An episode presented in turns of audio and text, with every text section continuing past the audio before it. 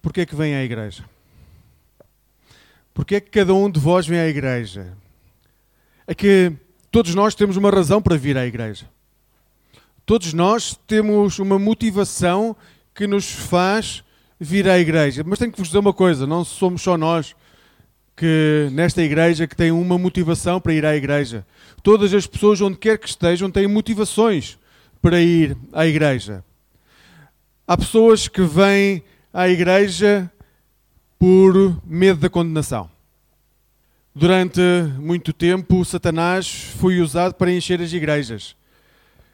Durante muito tempo, foi usado o argumento que quem não frequenta igrejas, quem não se porta de acordo com as normas estipuladas, iria ter uma vida desgraçada, porque iria viver com Satanás no inferno para todo sempre. Aquelas expressões que se foram ouvindo durante séculos. Se não fores batizado quando nasceres, não serás, não serás salvo.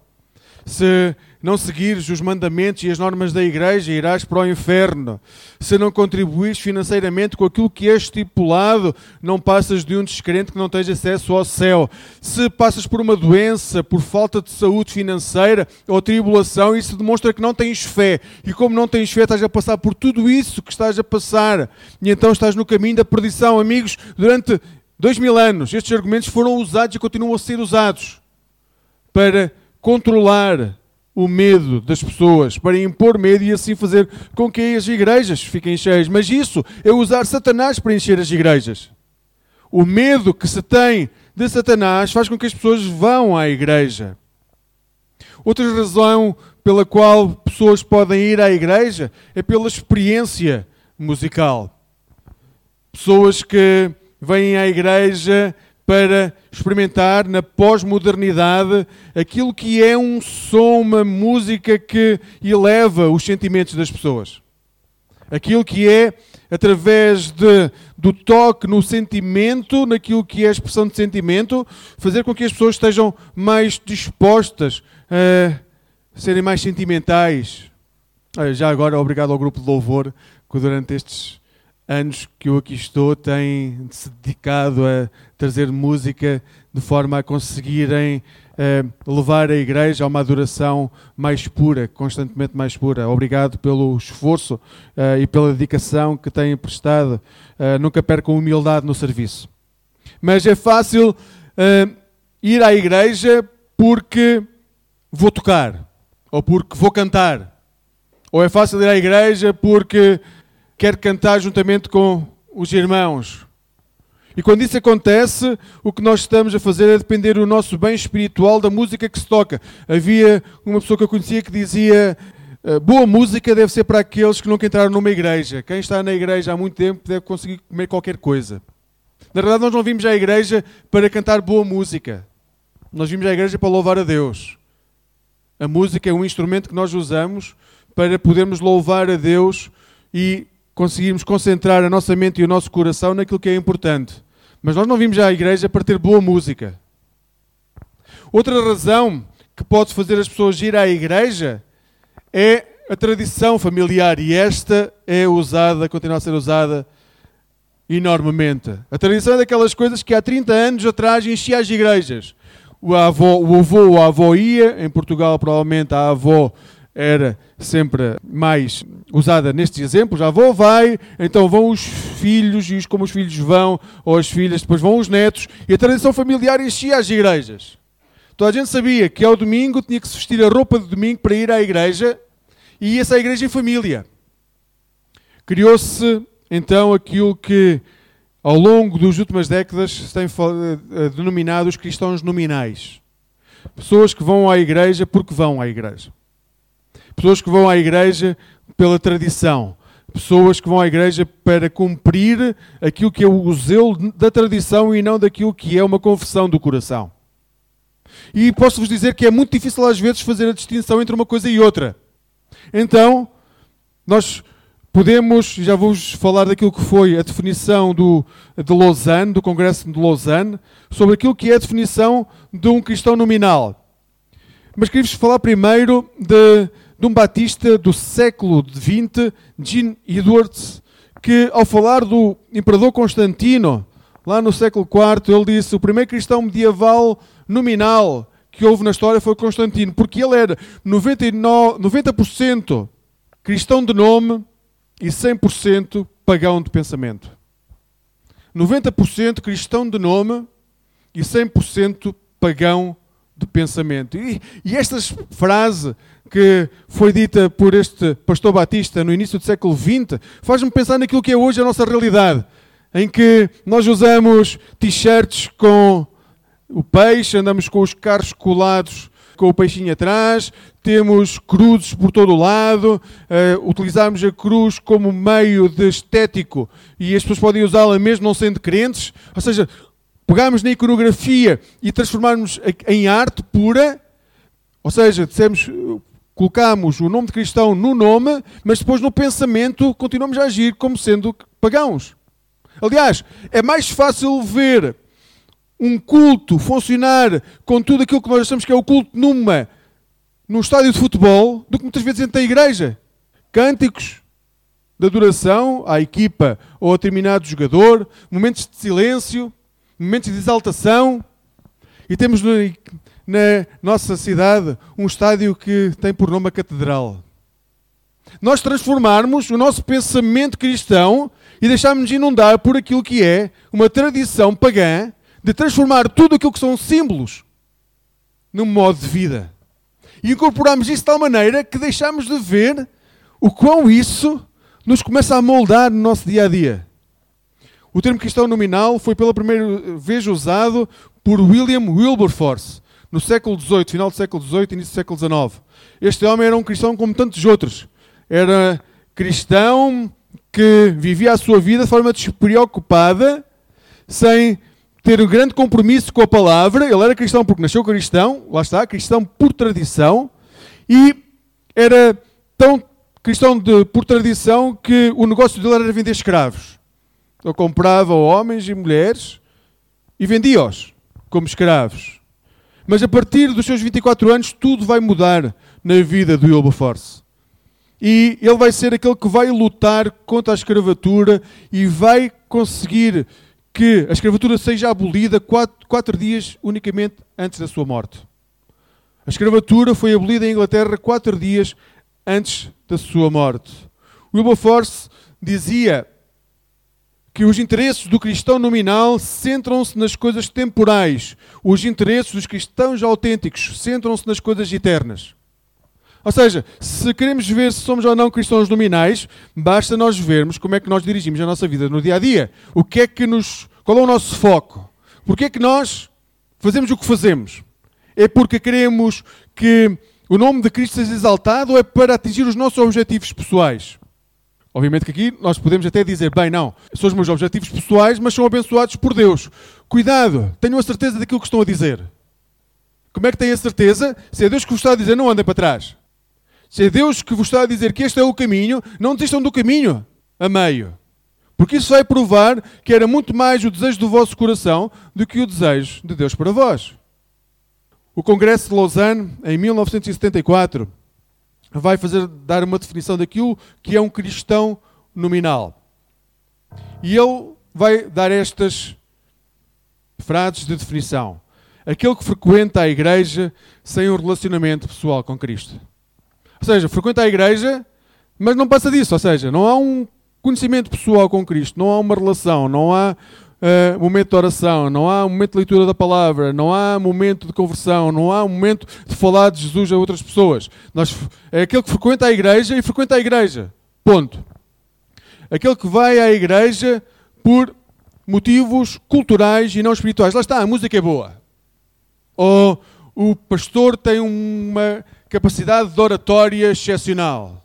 Ou aquele pianista, ou o café no final do culto é mesmo extraordinário, ou os bolos de aniversário no final da, da, do, do culto de domingo uh, são maravilhosos. Se é essa a razão, cristão nominal. Aquele que frequenta a igreja, mas só nas festividades, cerimónias especiais. Aquele que vai lá quando é para batizar crianças ou adultos. Aquele que vai lá quando há casamentos ou quando há funerais. Ou então quando há alguma festa por aí pelo meio, quando há uma festa em que se convida pessoas. e as pessoas vêm porque há um convite que é feito. E dá outra definição, uh, outra ajuda para a definição de questão nominal, que é o que não frequenta a igreja nem é membro dela, mas considera-se verdadeiramente cristão, aquele que nasce num país cristão e que por nascer num país cristão diz eu sou cristão. Nós em Portugal, 90% da população é cristã, mas não frequenta igrejas, mas acha que é cristã. Cristã cultural. Na altura dizia-se cristão nominal. Mas é possível que a maioria de nós se aproxime da igreja por outro motivo. Todos nós procuramos resposta a algo e todos nós queremos soluções. Por isso, volto a perguntar-te: porquê é que vens à igreja? Amigos, enquanto nós não tivermos a capacidade de olhar para dentro de nós e fazer perguntas que são duras, mas que precisam de resposta, nós não vamos evoluir na fé. Nós vamos continuar a ser meninos de colo que precisam do biberão para continuar a serem cuidados, porque não têm capacidade de mastigar carne. Isso significa que nós não somos maduros espiritualmente. Então, por que é que vens à igreja? A resposta direta da maior parte dos cristãos seria: venha à igreja por Jesus, ou porque amo a Deus.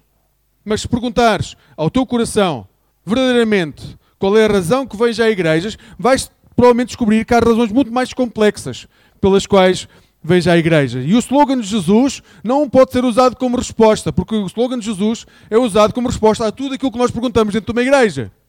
Porque é que ajuda as pessoas em necessidade? Por Jesus. Porque é que vais à igreja? Por Jesus. Porque é que ensinas os teus filhos a orar? Por Jesus. Cuidado. Cuidado. Pensem bem na resposta que dão. A maioria das vezes é por razões bem mais práticas. Deixem-me dar alguns exemplos. Abraão começou a caminhar com Deus com o intuito de receber as promessas que Deus lhe fizera. Uma razão prática. Deus fez promessas e Abraão começou a caminhar com Deus pelas promessas que foram feitas enquanto ainda estava em Ur. Moisés deixou, deixou a sua vida como pastor para ser instrumento de libertação de um povo oprimido. Moisés deixou a sua vida de pastor para seguir aquilo que Deus dizia que era importante ser feito na vida do povo. Nicodemos procurou Jesus durante a noite para ter um significado, para saber o que é que significava a vida eterna. Os discípulos de Jesus seguiram-no, porque ele foi a primeira pessoa que conseguiu dar-lhe dignidade na sua vida, na sua miserável vida. Porque é que vens à igreja? Qual é a razão real que te faz vir à igreja? Normalmente são razões muito mais práticas. E isso não significa que Jesus não esteja lá, mas a razão principal é muito mais prática do que aquilo que nós gostamos de admitir. Ou conseguimos admitir. No texto de hoje, nós vemos que havia dez leprosos que procuraram Jesus com a esperança de encontrar uma coisa: compaixão. Estes homens foram ter com Jesus dez leprosos, e os leprosos eram pessoas que estavam completamente afastadas da sociedade, que eram rejeitadas, que não podiam chegar a lado nenhum, que não podiam viver em suas casas. Se eles tivessem lepra e a casa fosse considerada como sendo também uh, uh, estando infestada pela doença, a casa teria que ser completamente limpa ou destruída. Aquelas pessoas tinham que viver fora das cidades, não podiam juntar-se nos agrupamentos, tinham que viver muitas vezes onde as pessoas eram enterradas, nos cemitérios, porque não tinham onde viver. E há dez pessoas destas destas que se aproximam de Jesus. E o facto de se aproximarem de Jesus podia ser suficiente para serem apedrejados e mortos. Mas eles aproximaram-se de Jesus a pedir uma coisa: compaixão. Os leprosos eram realmente pessoas que viviam à margem, que não tinham estima, não tinham família, eles não podiam viver com as suas famílias, eles não tinham trabalho, porque não se podiam aproximar das pessoas, nem podiam tocar em nada que as pessoas fossem tocar. Estas pessoas eram completamente excluídas da sociedade.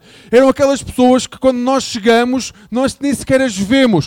E se hoje queremos pensar e imaginar o que é que são pessoas leprosas, vão à Baixa de Lisboa.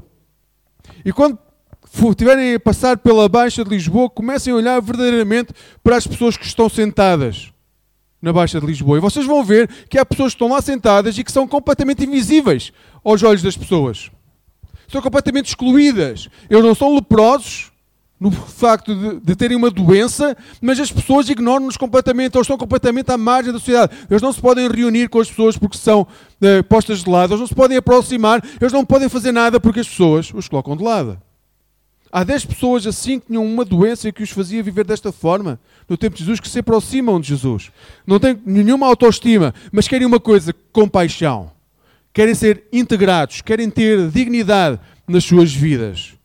O texto não indica que estes leprosos acreditavam que podiam ser curados por meios físicos. Não é por isso que eles se aproximam. Eles não se aproximam para ser curados. Eles aproximam-se para ter compaixão por parte de Jesus. Por que é que já à igreja hoje? Se pensarem na resposta a esta pergunta, por que é que já à igreja? Eu diria que alguns de vós estão neste lugar porque estão cansados da solidão. Seja solidão espiritual, seja solidão vossa vida familiar, e por isso desejam encontrar um sentido para a vida.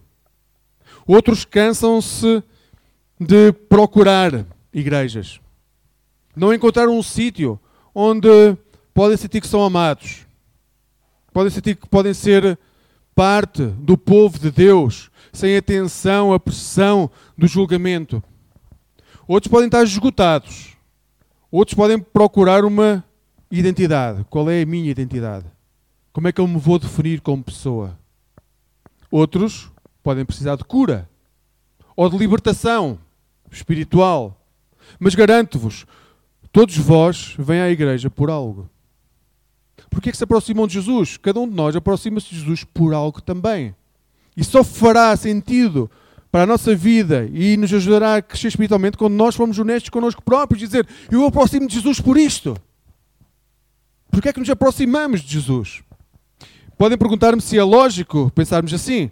Se é lógico vir à igreja para procurar algo, se isso não é ser mercenário da fé, se isso não é ser uh, alguém que vai à igreja para tentar conquistar alguma coisa.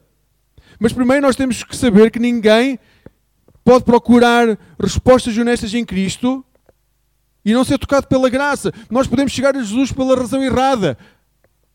Mas nós somos transformados quando nos aproximamos de Jesus. Não há nenhum mal em nos aproximarmos de Jesus pela razão errada. O erro está em nós nos aproximarmos de Jesus pela razão errada e nunca for, conseguimos ser honestos connosco mesmos para assumir a razão que nos leva a chegar ao pé de Jesus. Isso faz, sabem o quê? Que nós fiquemos presos espiritualmente em determinado momento da nossa vida, pode ser com 10, 20, 30, 40 anos, e não saiamos daí, porque aquilo que nós estamos à procura é algo que ainda não recebemos. E provavelmente nunca iremos receber, porque não deixamos que a graça de Deus nos toque para sermos libertos, para podermos crescer espiritualmente. Deus usa as nossas necessidades e transforma as nossas necessidades para que podermos ser pessoas maduras em Cristo Jesus. Vejam, Wilberforce lutou contra a escravatura durante quase 50 anos e só viu os frutos do Espírito atuarem de forma verdadeira quatro dias antes da sua morte. Há pessoas que ao longo da história dedicaram a sua vida ao Evangelho e os frutos não vieram no seu tempo. Basta pensar em Moisés, que nunca chegou a entrar na Terra Prometida. Mas hoje em dia há, há coisas que nós fazemos, há pessoas que se envolvem no Evangelho, que se dedicam e não vão ver os frutos na sua vida e não deixam de o fazer, porque sabem que é o trabalho de Deus. Aos 24 anos, a vida de Wilberforce vai mudar completamente. Ele tinha estudado no St. John College, em Cambridge, e começou a dedicar-se à política. Com 21 anos, ele foi eleito representante do seu representante político do seu povoado. E com 24 anos ele já estava no Parlamento a representar o seu condado, que era o maior condado de Inglaterra. Ele era uma pessoa muito nova ainda, mas que já era reconhecido por muitos. Então, em, 1900, em 1784, com 24 anos de idade, Wilberforce sai fazer uma viagem. Ele leva consigo a sua mãe, a sua irmã e um professor que, que tinha sido seu professor na escola primária, chamado Isaac Milner. E durante esta viagem com Isaac Milner, eles vão começar a ter conversas de cariz espiritual. E estas conversas, Milner vai lhe apresentar um livro. É difícil de encontrar, ele existe, está em inglês. Se quiserem procurar, podem procurar. De Philip Doddridge, que se chama O, Pro, o Progresso da Religião na. E eles vão começar a debater este livro durante a viagem que vão fazer até Nice, em França. Durante esta viagem, eles vão ler o livro, vão partilhar a vida e, à medida que vão lendo as Escrituras, Wilberforce vai começa a ver que a forma como ele via a fé não era a forma verdadeira. Que havia algo mais do que aquilo que era a sua vida. Que tinha que haver algo mais. E no seu diário, mais tarde, ele vai escrever: Assim que me compenetrei com serenidade a profunda culpa e tenebrosa ingratidão da minha vida até ao momento, vieram sobre mim com toda a sua força. O que está a dizer é, no momento em que eu decidi parar e pensar seriamente sobre a minha vida, fui abalroado pela culpa e por tudo aquilo que eu estava a viver que não era de acordo com aquilo que era esperado de mim. Condenei-me por ter perdido tempo precioso, oportunidades e talento. Ele vai dizer: Eu vivi 24 anos, eu só tinha 24 anos. Durante estes 24 anos eu estive a investir no que era errado. Eu perdi este tempo. Devia estar a fazer coisas preciosas e não o fiz, eu perdi este tempo. Ele diz: Não dói tanto o temor da punição que me afetou, mas a noção da minha grande pecaminosidade por ter negligenciado por tanto tempo as misericórdias indescritíveis do meu Deus e Senhor. A questão dele não era se uh, ia ser culpado ou não, é que ele tinha perdido tempo precioso, ele tinha tido, perdido tempo precioso que podia estar a investir naquilo que era o reino de Deus, a fazer jeito nenhum que ele agora via que não tinha importância nenhuma. E ele diz: E durante esse tempo, como eu não investi naquilo que era correto, então o amor de Deus, a grandiosidade de Deus, eu não o pude saborear. E às vezes nós perdemos uma vida inteira, irmãos, a investir naquilo que não é essencial, a procurar coisas que não são essenciais. E ouçam, o problema não é se vão ser ou não condenados. Nós já temos falado sobre isso muitas vezes. A casa do pai é a casa do pai. A casa do Pai está garantida. Mas durante esta vida nós podemos perder completamente a noção da preciosidade que é a vida em Cristo Jesus se o nosso foco estiver no sítio errado. Agora vejam, estes leprosos precisavam sentir dignidade. Wilberforce também precisava sentir dignidade. Precisava sentir que era uma pessoa que estava a ser cuidada e que era uma pessoa que tinha algo valioso para poder levar a outras pessoas. Foi neste encontro com Jesus que ele viu a sua vida transformada que acabou por transformar a vida de milhares de milhões de pessoas ao longo da história. Uma pequena viagem de comboio transformou a vida daquele homem que transformou a vida de milhares de pessoas que deixaram de ser escravos porque a escravidão foi abolida. Ao ler o texto de hoje, Jesus não faz qualquer juízo de valor sobre aqueles leprosos. Ele não diz estes realmente leprosos eram boas pessoas, ou estes leprosos eram más pessoas, ou estes leprosos tiveram uma vida desta forma ou daquela forma. O texto não nos diz nada disso, não há nenhum julgamento sobre a vida daqueles homens, não há nenhum julgamento sobre a razão pela qual eram doentes. Como é que tinham chegado a essa doença? Não há nenhum juízo, há apenas uma ordem. E a ordem é: ide e mostrai-vos aos sacerdotes. Para quê? Para que quando forem mostrar-se aos sacerdotes, quando lá chegarem, eles possam ver que estão limpos e possa haver uma declaração de, de pureza e vocês possam voltar a estar dentro daquilo que é a sociedade, possam estar de novo dentro do povo. E na realidade era tudo isto que eles queriam: compaixão, serem tratados de forma digna, forma amorosa, compassiva. E foi isso que aconteceu. O problema é que para nove deles isso foi suficiente. Para nove destes homens era suficiente haver uma declaração de pureza. Então, quando eles foram declarados limpos, eles disseram: Ok, eu já tenho aquilo que quero de Jesus, vou à minha vida. E afastaram-se de Jesus, não voltaram mais. Mas houve um para quem não era suficiente ser declarado digno. Havia que ter um significado maior para aquilo que era a fé, para o significado da vida. Não basta ser digno, nós podemos ser dignos e ter uma vida afastados de Deus. Deus dá-nos essa dignidade, mas nós podemos pegar na dignidade e viver uma vida digna e mesmo assim não ligar nenhuma àquilo que é a vontade de Deus. Mas houve um homem que não queria só dignidade, ele queria ter uma vida junto do Pai. E por isso ele voltou e voltou a louvar a Deus. E este homem era estrangeiro. Este homem era daqueles que o povo de Deus dizia que era o miserável que não devia estar, que não devia ter eh, direitos, que não devia ter nada daquilo que o povo de Deus tinha direito. Porquê? Porque era povo de Deus. Mas o estrangeiro foi o único que voltou para trás e veio louvar, glorificar o nome de Jesus. Cuidado, porque muitas vezes nós, crentes, que já estamos na igreja há muito tempo, achamos que temos direitos adquiridos. Que determinado banco é nosso.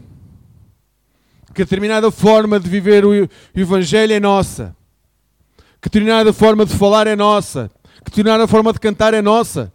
E vivemos de forma tão fechada sobre nós mesmos que não conseguimos voltar para Jesus. Nós voltamos para a dinâmica normal da nossa vida, mas não conseguimos voltar para Jesus. Então, o que nós fazemos é viver uma vida afastados daquilo que é uma vida centrada em Jesus. Quando somos libertos, ganhamos dignidade, nós seguimos a nossa vida, mas continuamos 90% cristãos em nome e 100% pagãos em pensamento. O verdadeiro milagre, amigos, desta história não acontece quando novos são curados. O verdadeiro milagre desta história acontece quando um dos dez volta para trás para glorificar o nome de Jesus. O verdadeiro milagre na vossa vida não vai acontecer quando a vossa doença for curada, não vai acontecer quando os vossos objetivos de vida forem alcançados, quando a vossa conta bancária tiver os números que sempre desejaram, não é aí que acontece o milagre. O verdadeiro milagre acontece quando, depois de tudo isso, continuarem a voltar para junto de Jesus e glorificar o seu nome, sabendo que tudo aquilo que acontece, acontece porque Ele é o Senhor da vida. Esse é o verdadeiro milagre deste texto. Nove destes homens seguiram a sua vida e não quiseram saber mais de Jesus. Um voltou para trás para glorificar o nome de Jesus. Quando isto acontece, nós somos verdadeiramente restaurados e podemos sentir a alegria de voltar para a casa do Pai. Ouçam, amigos, como pastor, eu não posso fazer grande coisa por vós. Tenho que vos dizer que a pessoa que está ao vosso lado também não pode fazer grande coisa por vós. Mas também vos posso dizer que nós temos um Deus extraordinário que pode fazer tudo por vós. E se nós estivermos dispostos a voltar para trás para glorificar o nome de Jesus, quando recebemos dignidade, eu posso-vos garantir que Ele vos vai usar para fazer coisas extraordinárias. A questão não é se ganham dignidade, todos nós já ganhamos dignidade em Cristo, é se voltamos para trás para louvar o nome do Senhor. Porque o Cristo que nós amamos é o Filho do Deus vivo, é o Criador do céu e da terra, pelo qual tudo foi feito. E Ele dá-nos a possibilidade de poder celebrar o seu nome quando ganhamos dignidade. E então, passamos a ter um significado para a nossa vida. Este leproso passou a ter como centro da sua vida glorificar o nome do Senhor. Vai, a tua fé te salvou. Ou, depende das traduções, a tua fé te curou. Wilberforce fez com que o encontro com Jesus fez com que ele pudesse lutar para que a escravatura chegasse ao fim. Ele já conhecia Jesus. Ele já tinha dignidade em Jesus, mas ainda não tinha sido curado, transformado por Jesus. Agora imagina o que é que Deus quer fazer com a tua vida. Porquê é que vens à igreja? O que é que Deus quer fazer com a tua vida? Ou seja, já tens dignidade, mas há algo mais que Deus quer de ti. Qual é o sentido da tua vida? Ouçam, neste momento, não sei, temos aqui uns 25 talvez. A transformação do Império Romano começou com 12. 12 homens, havia mais discípulos, mas o núcleo central eram 12 homens dedicados a Jesus. Imaginem o que é que Deus pode fazer com cada um de nós. A questão é saber se nós queremos só dignidade ou se queremos um sentido de vida. Se queremos dignidade, já a temos. Se creem que Jesus Cristo é o vosso Senhor e Salvador, o céu já está aberto, escancarado para vós, independente da vida que possam, da vida que possam levar a partir de agora. A questão é saber como é que querem viver a vida aqui e agora. Querem ver a vossa vida com um sentido, com um significado, com uma meta que querem chegar e atingir, no qual Cristo é reflexo daquilo que fazem, ou querem simplesmente ter dignidade na vida? Aqueles homens procuraram compaixão. E houve um que começou a viver com mais paixão. Que cada um de nós hoje também possa começar a viver com mais paixão. Tocados por Jesus, rumo àquilo que é o seu desejo para a nossa vida. E volto a dizer-vos, meus amigos, podem achar neste momento isto é muito complicado, eu não sei como é que isso vai acontecer. É para isso que serve a igreja. Para podermos orar em conjunto, encontrar caminhos em conjunto e para nos animarmos, porque vos garanto, se Deus vos está a chamar para algo, e se é Deus que está a chamar, Ele vai acompanhar-vos até ao fim. No meio das tribulações, das angústias, das alegrias, Ele vai acompanhar-vos até ao fim, porque a sua missão será cumprida em vós. Que possam hoje passar a viver com mais paixão aos pés de Jesus. Que Deus nos ajude. Amém.